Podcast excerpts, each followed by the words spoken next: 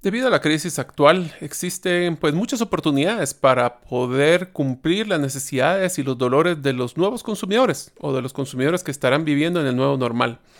Así que ahora, si eres un emprendedor, busca poder lanzar una nueva empresa o si eres el gerente de una pequeña o mediana empresa que quiere diversificar sus propuestas de valor a través de crear nueva línea de productos, nuevos servicios, pues en el episodio de hoy vamos a hablar de una guía práctica de cómo deberíamos de nosotros evaluar si la idea de un negocio es eh, buena, es válida o que si va a tener una probabilidad de éxito. Vamos a aprovechar a basarnos en dos metodologías, una de Pat Flynn con un libro que se llama Will It Fly y el otro es de un libro que se llama Choose de Ryan Levetsky. En ambos vamos a presentar una guía rápida de cómo evaluar un negocio y realmente evitar así perder tiempo y dinero que cada día son más escasos.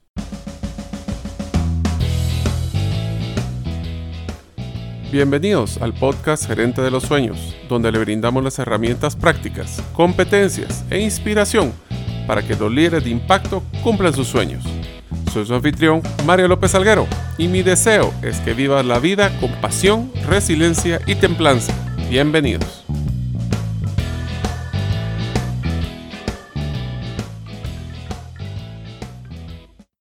Hola amigos, bienvenidos al episodio número 14 del podcast de Gerente de los Sueños. Mi nombre es Mario López Salguero y estoy aprendiendo a tocar guitarra eléctrica.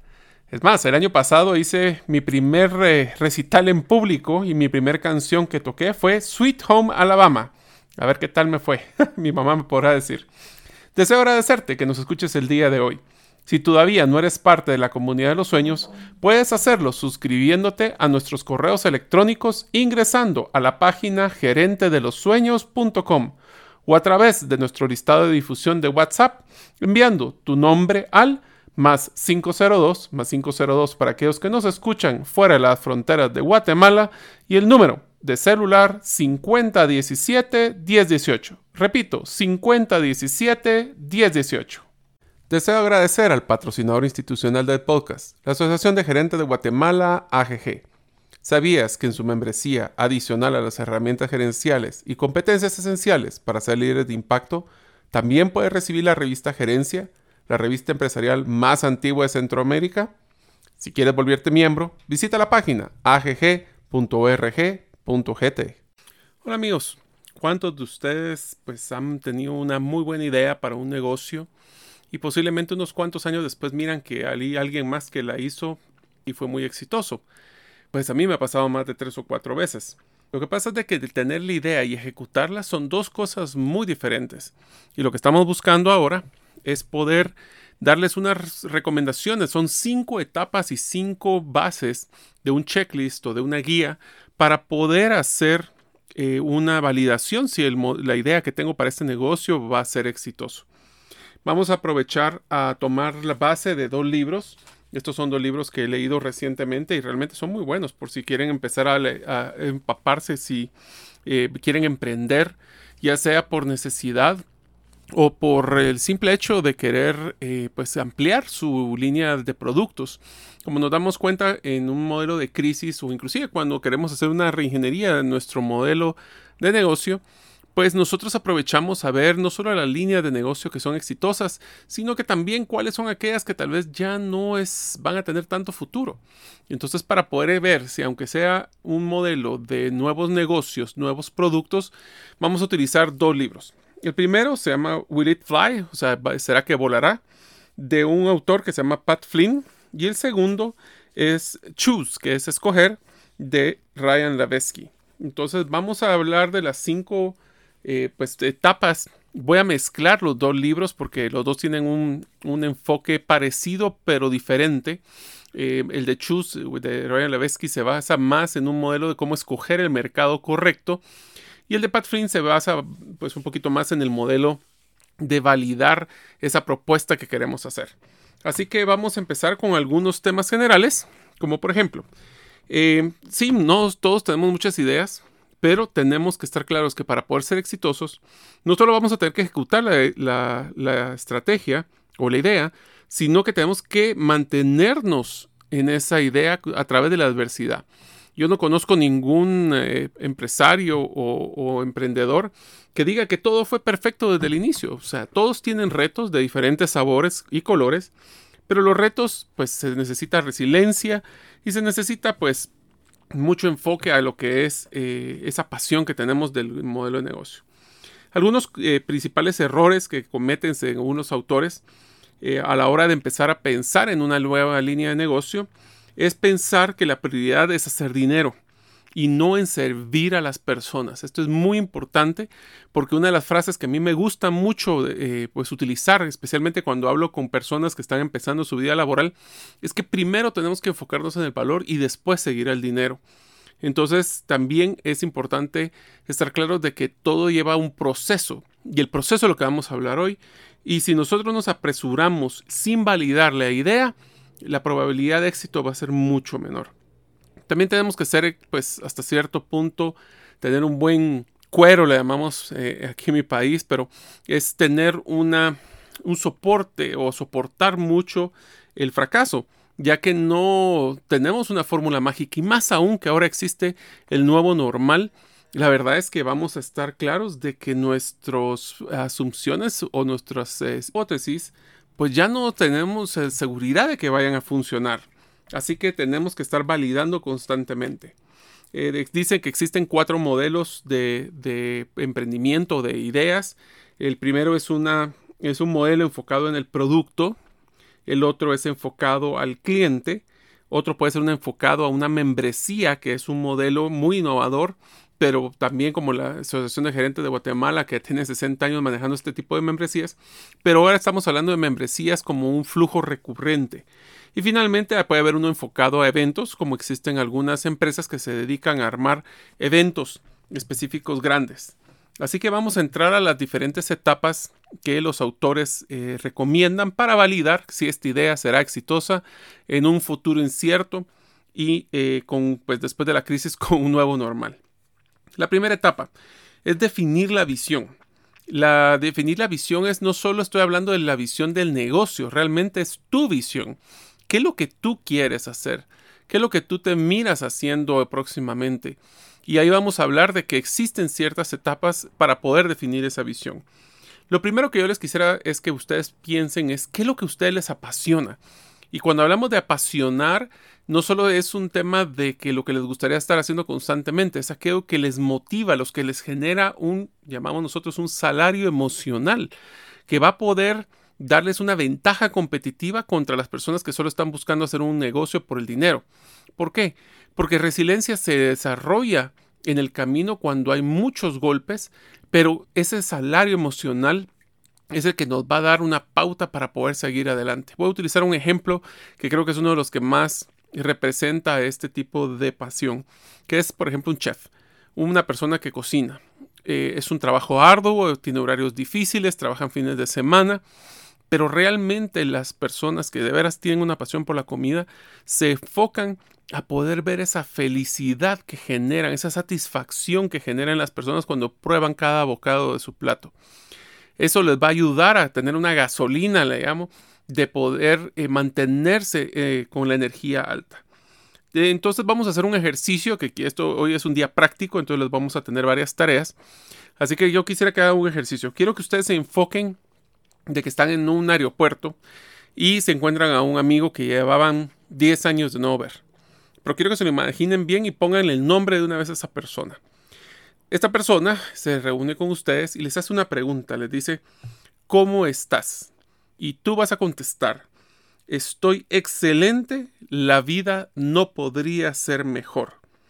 Entonces, si esa es la respuesta que estamos buscando de que dentro de cinco años eso es lo que yo quiero, ahora vamos a hacer un listado de todas las cosas que deberían de estar sucediendo dentro de cinco años para que yo conteste esa pregunta de una forma verdadera.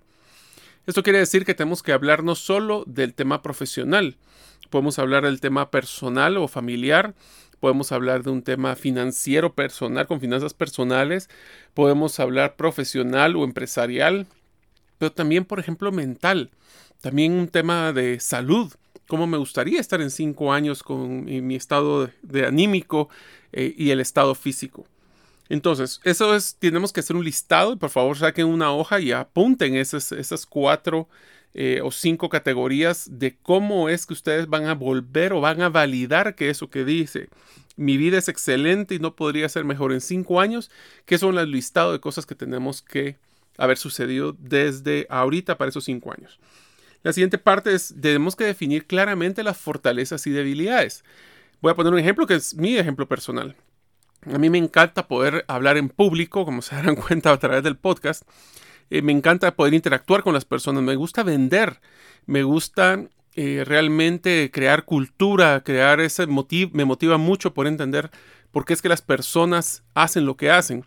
Pero tengo unas debilidades fuertes. Por ejemplo, soy una persona que, aunque soy ingeniero, no me gusta el seguimiento minucioso de todas las pequeñas piezas.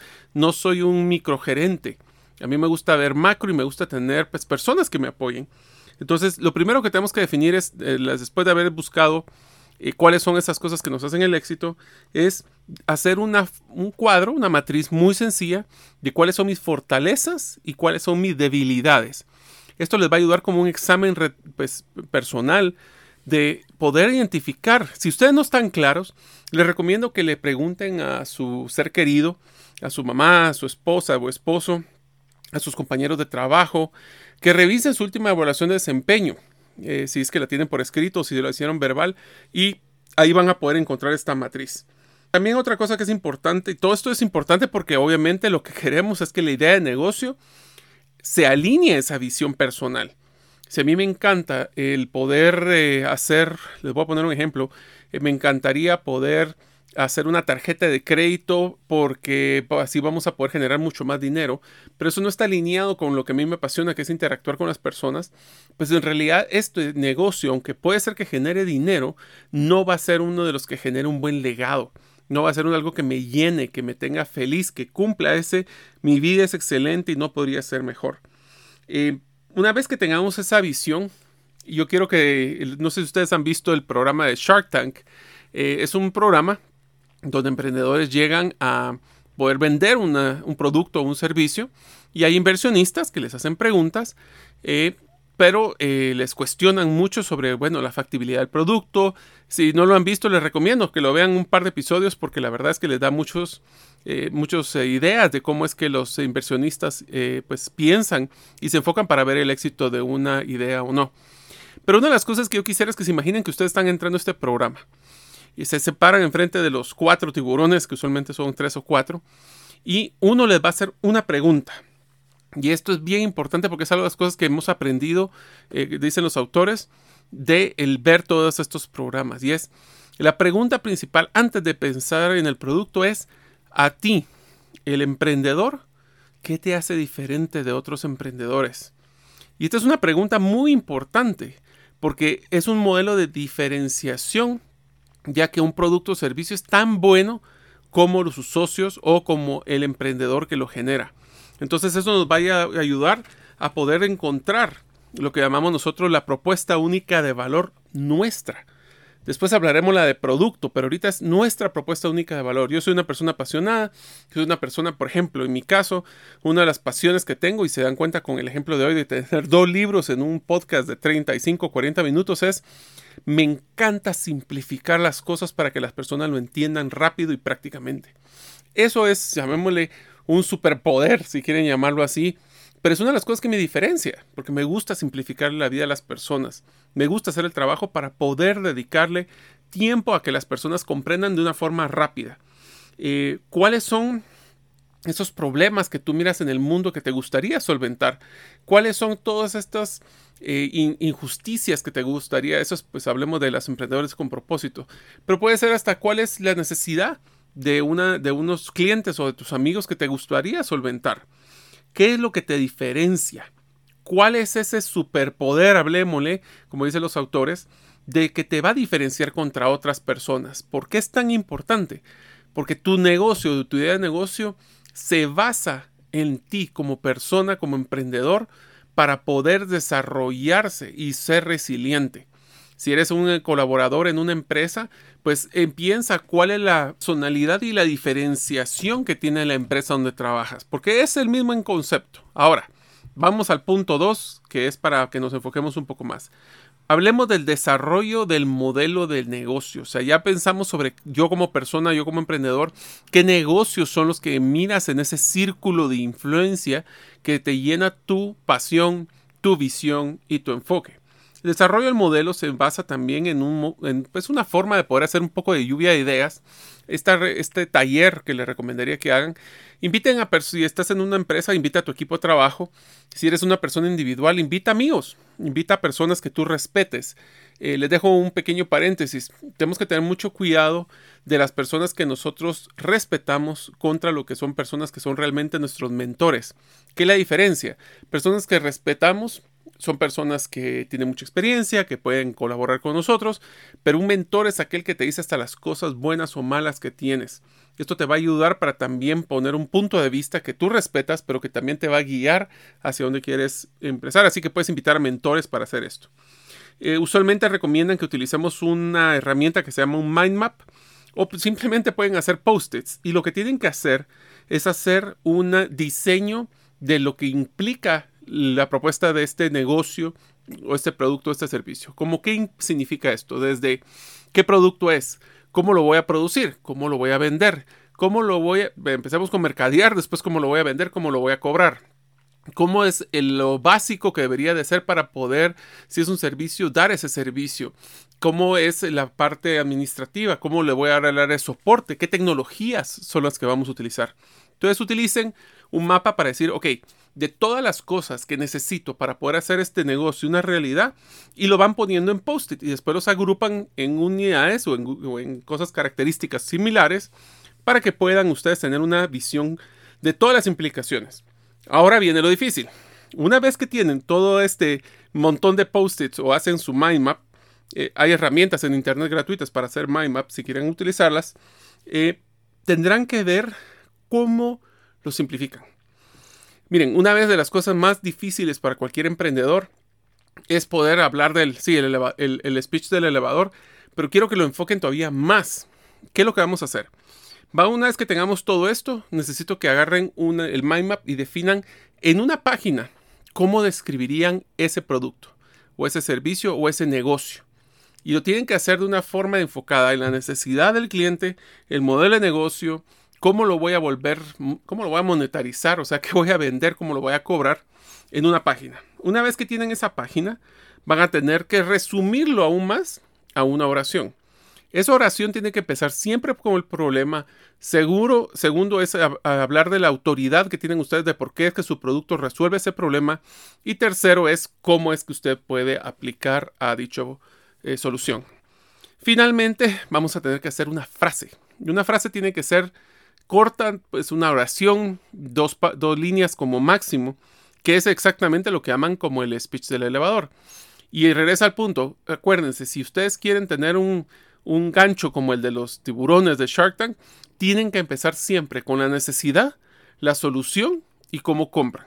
Entonces, esto le llama eh, Ryan Levesky el, la palabra, el keyword, las palabras claves.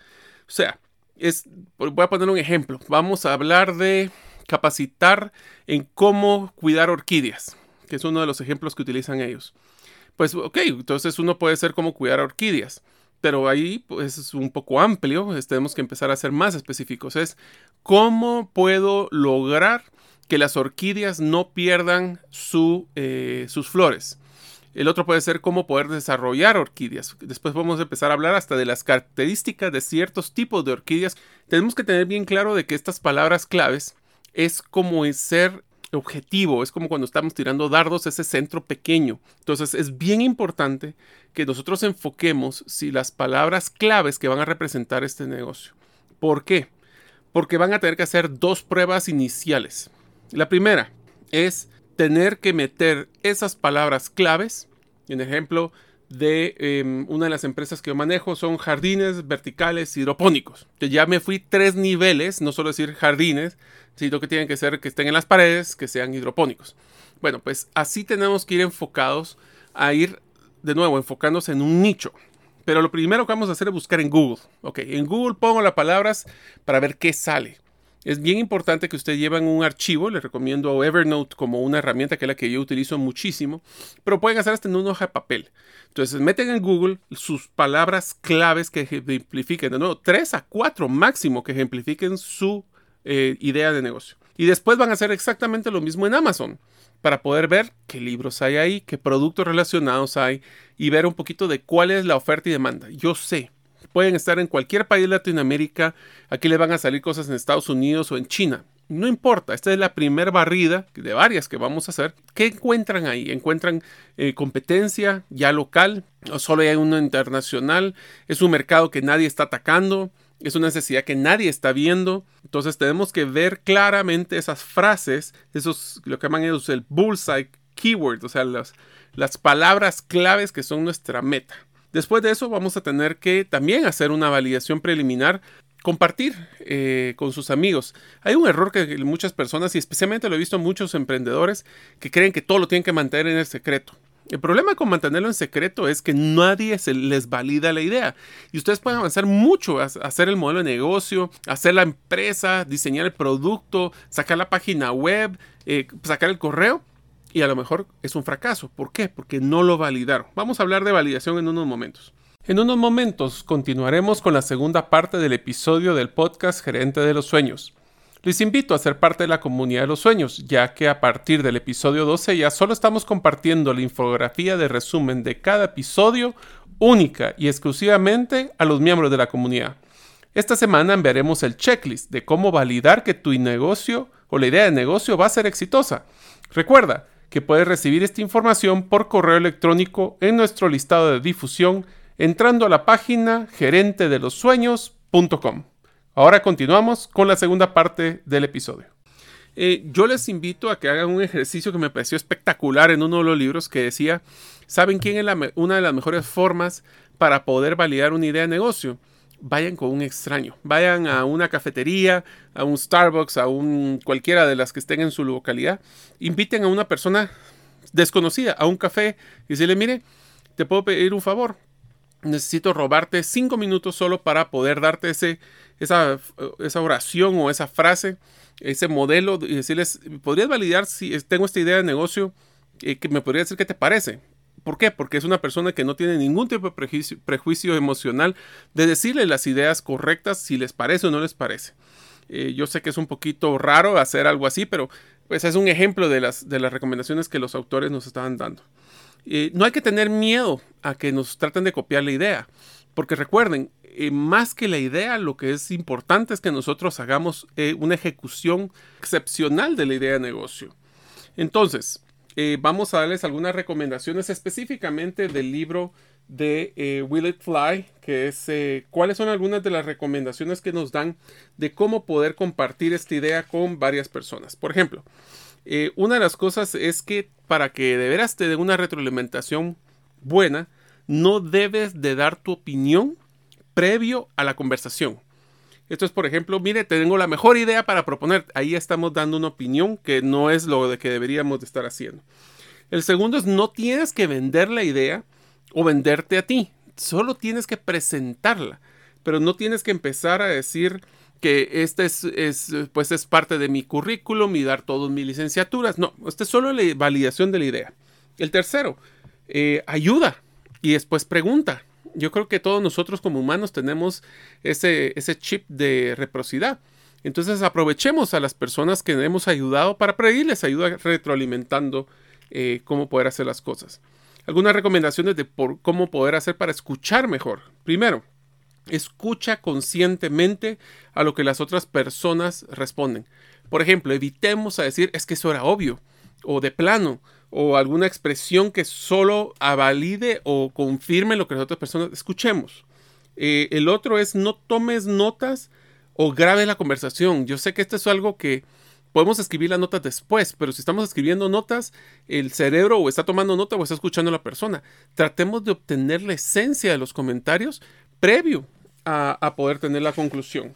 El otro es, eh, dejar, este suena muy chistoso, pero la verdad es que me pasa muchísimo, a mí especialmente, es, hay que dejar a la otra persona hablar. Tenemos que dejar a que la, retroalimentación nos las den eh, hablando. por eso tenemos dos orejas y una boca para poder escuchar más de lo que hablamos. El otro es una estrategia que a mí me gusta mucho que se llama el doble clic. Cuando ustedes agarran el mouse de una computadora, hacen doble clic, es que van un nivel más abajo. Ellos lo que dicen es em, empieza a escarbar o a perforar más profundo sobre cualquier comentario que las personas hagan. Y una de las puntas importantes, por eso es ideal si pueden hacer esta retroalimentación en persona, es no solo escucha lo que la persona te dice, trata de entender el mensaje atrás de las palabras y las expresiones físicas de las personas cuando están hablando.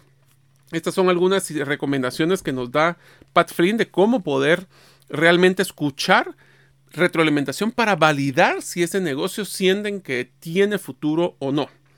La tercera etapa es planificación. Para esto yo les voy a pedir una ayuda muy fuerte porque esta es una de las diferencias más grandes que he encontrado en estos autores con otros programas que he revisado. Tienen que encontrar un plan de desarrollo no para ganarse millones de personas. En el proceso que nos encontramos ahorita es definir un plan de cómo ganar los primeros mil verdaderos fans o, promotores de eh, la idea. Es una persona que un promotor, en este caso, yo sé que estamos, se puede confundir con el NPS, pero enfocémonos como que son fans, como que son personas que son entusiastas, que puede ser que les guste tanto la idea que podrían comprar todos los productos que ustedes saquen solo porque les encanta la idea de lo que están vendiendo. Esto también les va a ayudar a que cuando hablemos quiénes son esas mil personas, no más de mil, van a tener que empezar a enfocarse en nichos. Hay una expresión que me gusta mucho del libro que dice, la riqueza está en los nichos. A veces tenemos mucho miedo de que si somos muy específicos en un nicho, podemos perder oportunidad de mercado. Todos los autores que yo he leído dicen exactamente que eso es lo más equivocado que hay. ¿Por qué? Porque el nicho es el que va a encontrar la mayor propuesta de valor en la propuesta que estás diseñando. Entonces tenemos que validar ese negocio enfocado 100% en el nicho más específico posible. Una vez que tengamos ese nicho bien claro, podemos ampliarlo, pero primero tenemos que estar clarísimos cuál es el nicho más específico que queremos hacer. Entonces empezando con el ejemplo de las orquídeas. Si son personas, eh, vamos a empezar, que era el tema de cómo cuidar orquídeas. Bueno, cómo las mamás que le regalaron para el Día de la Madre Orquídeas pueden cuidarlas eh, teniendo muy poco tiempo o una vez a la semana, especialmente mamás que trabajan. Bueno, ahí vamos entrando a los subniveles de la descripción de qué son los nichos que nosotros estamos buscando. Vamos a tener que hacer un mapa de los mercados y aquí es donde empieza una tarea que me encantó de esta metodología y es que vamos a tener que hacer un estudio de mercado digital esto no hay que gastar dinero, pero sí hay que enfocarse a conseguir la mejor información posible. Lo vamos a hacer en tres niveles. Tenemos que investigar la idea en lugares. Los lugares digitales donde vamos a investigar es cuando tenga ya bien claro, por eso es que es tan importante esas palabras claves de su propuesta de, la idea de negocio. Se van a ir y aparte de buscarlo en Google, vamos a enfocarnos y vamos a encontrar o buscar blogs. Blogs, para los que no conocen, son historias cortas que se postean en internet. Pues pongan eh, cuidado de orquídeas en su ciudad, en su país, en su ciudad, en su rango de edad. Y busquen solo la palabra blog, B-L-O-G, y las palabras claves. A ver qué sale. Las apuntan qué es lo que les está saliendo para poder tener una idea si la gente está hablando, no está hablando, de qué está hablando, de ese tipo de cosas. Eh, algunos foros. Hay foros de, desde físicos hasta foros digitales. Algunos foros que me encanta ver son los foros que se arman cuando hay una discusión sobre un producto. Igual, eso lo pueden poner foro o forums en inglés y las palabras claves. Las apuntan, qué son los aprendizajes que ustedes están teniendo. No se asusten si hay muchísima discusión y no se asusten si no hay nada de discusión, porque ahí lo único que le está diciendo es qué tan maduro es el mercado al que ustedes quieren entrar. Finalmente, este es uno de los que tengan cuidado porque les van a aparecer muchísimas cosas, es cuáles son los grupos de Facebook privados o públicos que hay de este tipo de productos. Deben de buscar en esos grupos, pero no solo se trata de decir, ah, existió cinco grupos. Si son públicos, métanse a los grupos. Y cuando estén adentro de esos grupos, tienen que poner ciertas palabras claves para poder identificar la discusión, como por ejemplo, tengo dudas de, tengo problema con, y hablemos de, tengo problemas con el cuidado de orquídeas por las mamás que son trabajadoras en tal lugar. Y vean qué preguntas salen. Es decir, no se imaginan la riqueza que hay de información al hacer esta búsqueda. El segundo lugar donde vamos a hacer una mapa del mercado es en las personas. Tenemos que buscar quiénes son las personas que son influenciadores y hoy por hoy no se preocupen en solo buscar en su país, busquen en toda Latinoamérica. ¿Por qué? Porque hoy el mundo es globalizado y los productos ya no solo se mercadean en su país. Así que tenemos que buscar influenciadores. Vean, ahora van a otra herramienta, Twitter. Y en Twitter busquen bajo los hashtags, que para los que no saben, ese es el numeral, y le ponen alguna frase, pues los keywords, esas palabras claves que de su propuesta o esa idea de negocio, me las ponen en Twitter y vean quién está hablando de los temas como el suyo. De nuevo, si son más específicos en su nicho, mejor retroalimentación. Si solo ponen cuidado orquídeas, les va a salir millones de respuestas de personas en todo el mundo que están cuidando orquídeas. Entonces, entre más específico, ubicaciones, demografías, niveles socioeconómicos, todo eso va a ayudarles a que sea más específico. También van a buscar pues en otras redes sociales como por ejemplo LinkedIn, Instagram o inclusive YouTube es una de las herramientas bien importantes. Eso les va a dar una idea de mercado. Ahora, todos estos mercados eh, habla eh, Brian Levesky, es bien interesante, dice, el error número uno de seleccionar el mercado es el escoger el incorrecto. Y eso significa que tiene que ser uno que sea exactamente la medida de lo que ustedes quieren. Vamos a encontrar una herramienta, es usar una herramienta para poder predecir esto, pero lo que queremos es que no sea ni muy grande, que ustedes se pierdan, o muy pequeño, que no puedan crecer. Así que vamos a tratar de buscar siempre un mercado intermedio. Ahora, ¿cómo vamos a hacer esto? Aquí va una herramienta que cuando yo la conocí, les voy a ser sincero, me sorprendió que nunca la había escuchado antes. Se llama Google Trends, T-R-E-N-D-S. Métalo en internet y lo que les va a aparecer es una página que les de Google que lo que le va a decir es cuáles han sido los patrones de búsqueda de esas palabras claves que ustedes están buscando. Entonces busquen Google Trends Pueden ponerlo por país o lo pueden poner mundial. Eh, si es mundial, tienen que ponerlo en inglés. Y pongan, en este caso, por ejemplo, orquídeas o cuidado orquídeas o eh, pueden buscar bitcoins o lo que sea.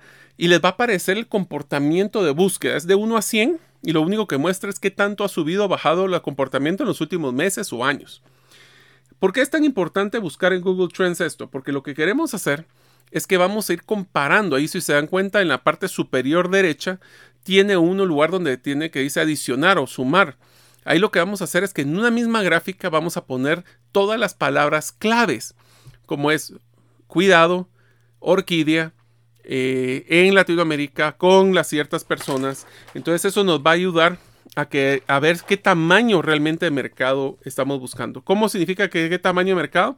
Si son unas que son 0 a 100 y se mantienen 100, es un mercado muy grande. Si es una línea como que si fuera persona que falleció, es muy pequeño porque no existe crecimiento. Lo que queremos es que colocando cada palabra nos ayude a comprimir porque lo vamos a volver más específico la búsqueda. Entonces, ahí es donde podemos, y, hay otra cosa que es bien importante que en Google Trends antes de seguir, que me pareció espectacular. Tenemos que buscar mercados que no sean de moda. Voy a poner dos que son impresionantes. Pónganlos en Google Trends y se van dar cuenta como hubo un pico y después muere. Uno, son los estos eh, fidget eh, spinners, los aquellas cosas que uno ponía en la mano y se ponía a dar vueltas. Pónganlos, spinners. Y se van a dar cuenta de que hubo un pico grandísimo porque fue una moda que murió inmediatamente. Otro de los ejemplos de esto que podríamos ser interesante, pónganlas, es temas de gel eh, antibacterial o pueden poner máscaras y van a darse cuenta como ahorita hay un pico de eso. Ahora la pregunta es qué tanto va a durar ese pico. Porque si nosotros venimos, invertimos en una planta de producción solo para definir las máscaras y a lo mejor ahora ponen un protocolo que las máscaras tienen que ser específicas, ya perdimos ahí una oportunidad de mercado y gastamos mucho dinero y tiempo. Así que el mercado y su validación es bien importante. El cuarto punto del plan del checklist que estamos buscando la guía es vamos a hacer el plan de enfocado a que ya tenemos el mercado, ahora quiero que piensen en el cliente. Y aquí vamos a poder utilizar el, la herramienta de poder hacer hasta la persona, donde a veces se utilizan estrategias para que le ponen el nombre a la persona y le dicen, eh, eso es un estereotipo del cliente, donde ven a la persona si es hombre o es mujer, qué tipo de estilo de vida tiene, que hasta se hacen un ejercicio de que, cómo se imaginan que esa persona se levanta, qué cosas lee, cuando, qué páginas de internet escucha o, en este caso podcast escucha o qué páginas de web son las que ve, etcétera, etcétera. Pero lo voy a enfocar en cuatro, en cuatro partes claves. Que de nuevo, hay que meterse a internet, en Google pueden hacerlo para buscar. Y lo que van a tener que hacer es, bye. Número uno, ¿cuáles son los problemas de este cliente? ¿Cuáles son sus necesidades? ¿Qué son sus, lo que llaman en los Estados Unidos el pain point? Lo que le duele al cliente que ustedes quieren solucionar con su idea de negocio.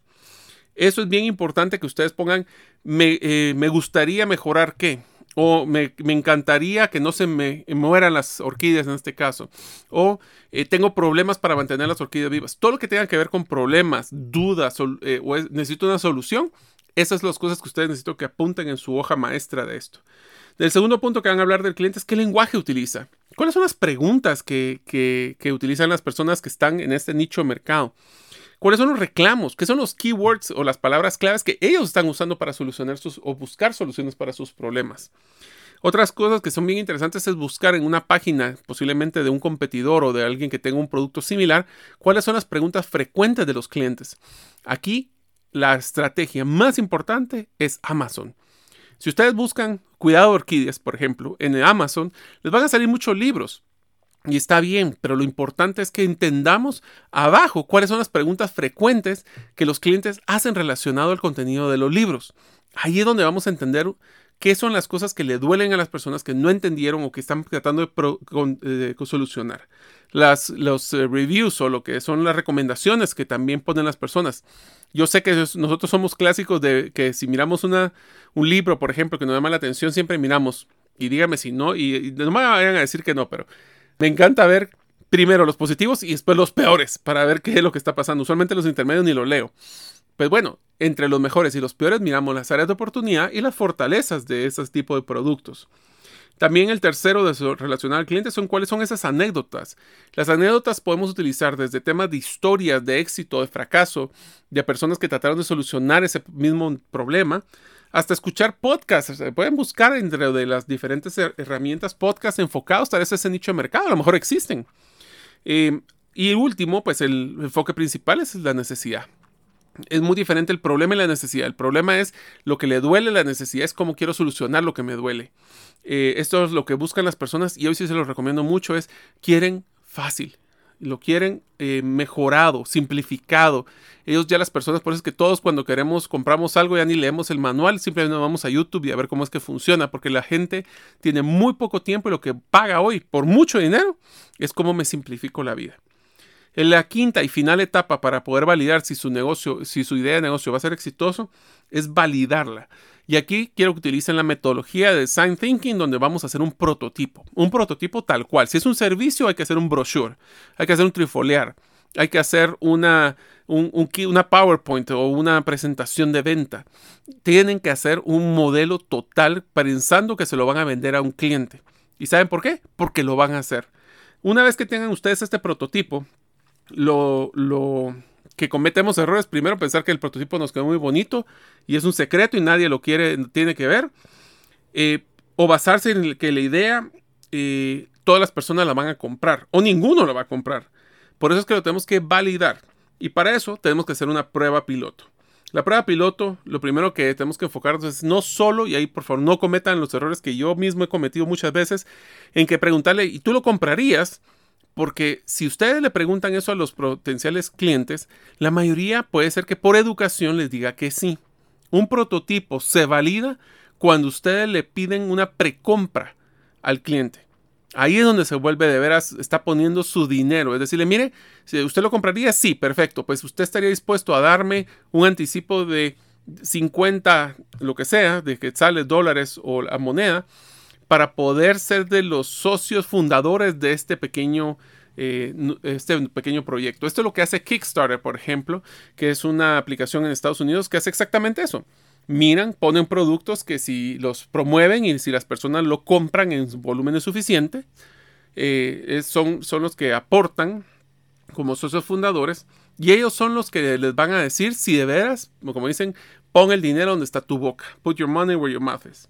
Ahora, en el caso de, de Choose o de, o de Escoge, de Ryan Levesque, hay un cuadro que me encanta, es una pirámide exactamente, que dice ustedes tienen que enfocar todos sus productos y servicios en una pirámide que tiene tres niveles. El nivel de hasta abajo es lo que llamamos nosotros el 1X, que es el de la entrada. Eso significa que cuando ustedes desarrollen su producto tiene que haber uno que sea el de fácil acceso. Este es el que son de bajo costo, inclusive pueden ser algunos casos gratuitos, donde el 100% de las personas que están interesadas en este producto o servicio puedan entrar de una forma fácil. El siguiente nivel, este es como decir el de entrada. El siguiente nivel es lo que llamamos el, de, el nivel de arriba, que es cuando nosotros hacemos una venta cruzada, que de un 100% posiblemente solo el 10% van a comprar. Pero es donde nosotros le damos el producto donde tiene mayor valor, tiene mayor opciones, tiene facilidades. Y el tercero, que es el nivel donde solo el 1% desean ustedes que esté, es lo que llamamos el nivel premium, donde el valor es casi 100 veces lo que era el punto de entrada. Ahí es donde nosotros le damos acceso exclusivo para poder hablar con nosotros, por ejemplo, si fuera un tema de servicios, si es un producto que sea un producto de edición limitada que realmente no pueden encontrar en otro lugar. Finalmente, eh, cerramos pensando de que ustedes como futuros emprendedores o, para, o gerentes que desean poder desarrollar una nueva idea de negocio, pueden haber cuatro tipos de enfoques en estos negocios. Uno es basados en una misión, eh, que es, por ejemplo, cumplir que no se acaben las ballenas. Eso es una misión que uno quiere hacer. Puede estar basado en una pasión. Eh, me encantaría hacer un producto de cómo tejer suéteres con lana de alpaca. Bueno, esa es una pasión. El de oportunidad. Bueno, un ejemplo de esto es la oportunidad de desarrollar software específico para temas digitales. ¿Por qué? Porque con la crisis que, eh, que se está viviendo, ya pasó del coronavirus, pues ahí existió una transformación a lo digital. Y el último es uno que vamos sin decidir, que es que lo que está buscando es encontrar dónde poder emprender. Termino con varias recomendaciones que nos dan específicamente los autores. Número uno, el mejor mercado es aquel que ya tiene lo que llaman early adopters o personas que ya están ahí. No hay nada mejor que alguien que haya picado la piedra y que uno pueda ir a capitalizar esa apertura de brecha. Si no existe, pues a usted le va a tocar abrir brecha. Pero lo ideal es tener a alguien que ya picó toda esa piedra y que ustedes pueden entrar a capturar ese mercado. El otro es, tenemos que estar claros de que existen muy buenas ideas, pero no todas las buenas ideas o buenos productos, las personas, especialmente ahora en el nuevo normal, le están invirtiendo dinero. ¿Eso qué quiere decir? De que ustedes tienen que ver en todos los lugares, de que, en Amazon, en Google y en todos estos lugares, si cuando hacen sus búsquedas existen anuncios pagados de otras personas. Eso demuestra de que ellos están invirtiendo dinero y que están generando dinero. Eso les va a dar una validación. Y finalmente les dejo unos requisitos finales del mercado que deberían de enfocarse. Número uno, tienen que ser mercados continuos, lo que llaman ellos evergreens. Son eh, mercados que se autorrenuevan sin importar ciclos y climas. Son eh, climas de, no solo de temperatura, sino que diferentes comportamientos macroeconómicos, por ejemplo. O sea, lo que queremos buscar son, no quiero decir estables, porque no existen mercados estables, pero que cuando existan cambios puedan transformar esa necesidad hacia nuevos productos o servicios. El segundo, que sea un mercado entusiasta. Clientes que de veras quieren comprar eh, de una forma constante sus productos. El siguiente es pues que tengan un problema de los 10.000, le llamamos. Esto es un problema donde sea un problema grande, que sea un problema difícil, que sea un problema que tengan urgencias. ¿Por qué no es que le decimos el de los 10? Porque si es el de los 10, posiblemente es un problema que no va a tener ese empuje para que fuera la compra. Pero si es un problema que le va a costar 10 mil eh, no, quetzales, dólares o, la moneda que ustedes estén escuchando, eh, si no tienen ese sentido de urgencia, las personas van a dejar pasar las compras. El siguiente es que tenga futuros problemas, que no sea un problema puntual de ahorita, como en el caso de las crisis, de que sea algo puntual del momento y que después ya no existan otros problemas, sino que son personas que tienen un problema hoy y que van a tener otros problemas posiblemente relacionados a la misma necesidad en el camino. Y la última, esta es una de las que me encanta y con esto termino. Debe de ser un mercado con personas con dinero, porque existen demasiadas iniciativas que le quieren solucionar el mundo, pero no tienen un mercado objetivo que pueda pagar los servicios y, la idea del negocio para que sea sostenible. Entonces, ya hemos hecho los cinco ejercicios Pero también quiero dejar finalmente un último tema. La utilidad de un negocio ya no es una meta, es el requisito para poder jugar el juego de los negocios. Ahora, piensen en qué quieren hacer ustedes de diferencia, cuál es su legado, dónde quieren ustedes cambiar el mundo y dónde van a poder validar que esa necesidad sea constante, porque si dan valor, después viene el dinero. Gracias por escuchar el episodio de hoy de Gerente de los Sueños. Recuerda que para lograr cumplir tus sueños, solo debes de ponerle fecha y tomar acción. Las notas y material complementario de cada episodio puedes encontrarlo en la página gerentedelosueños.com.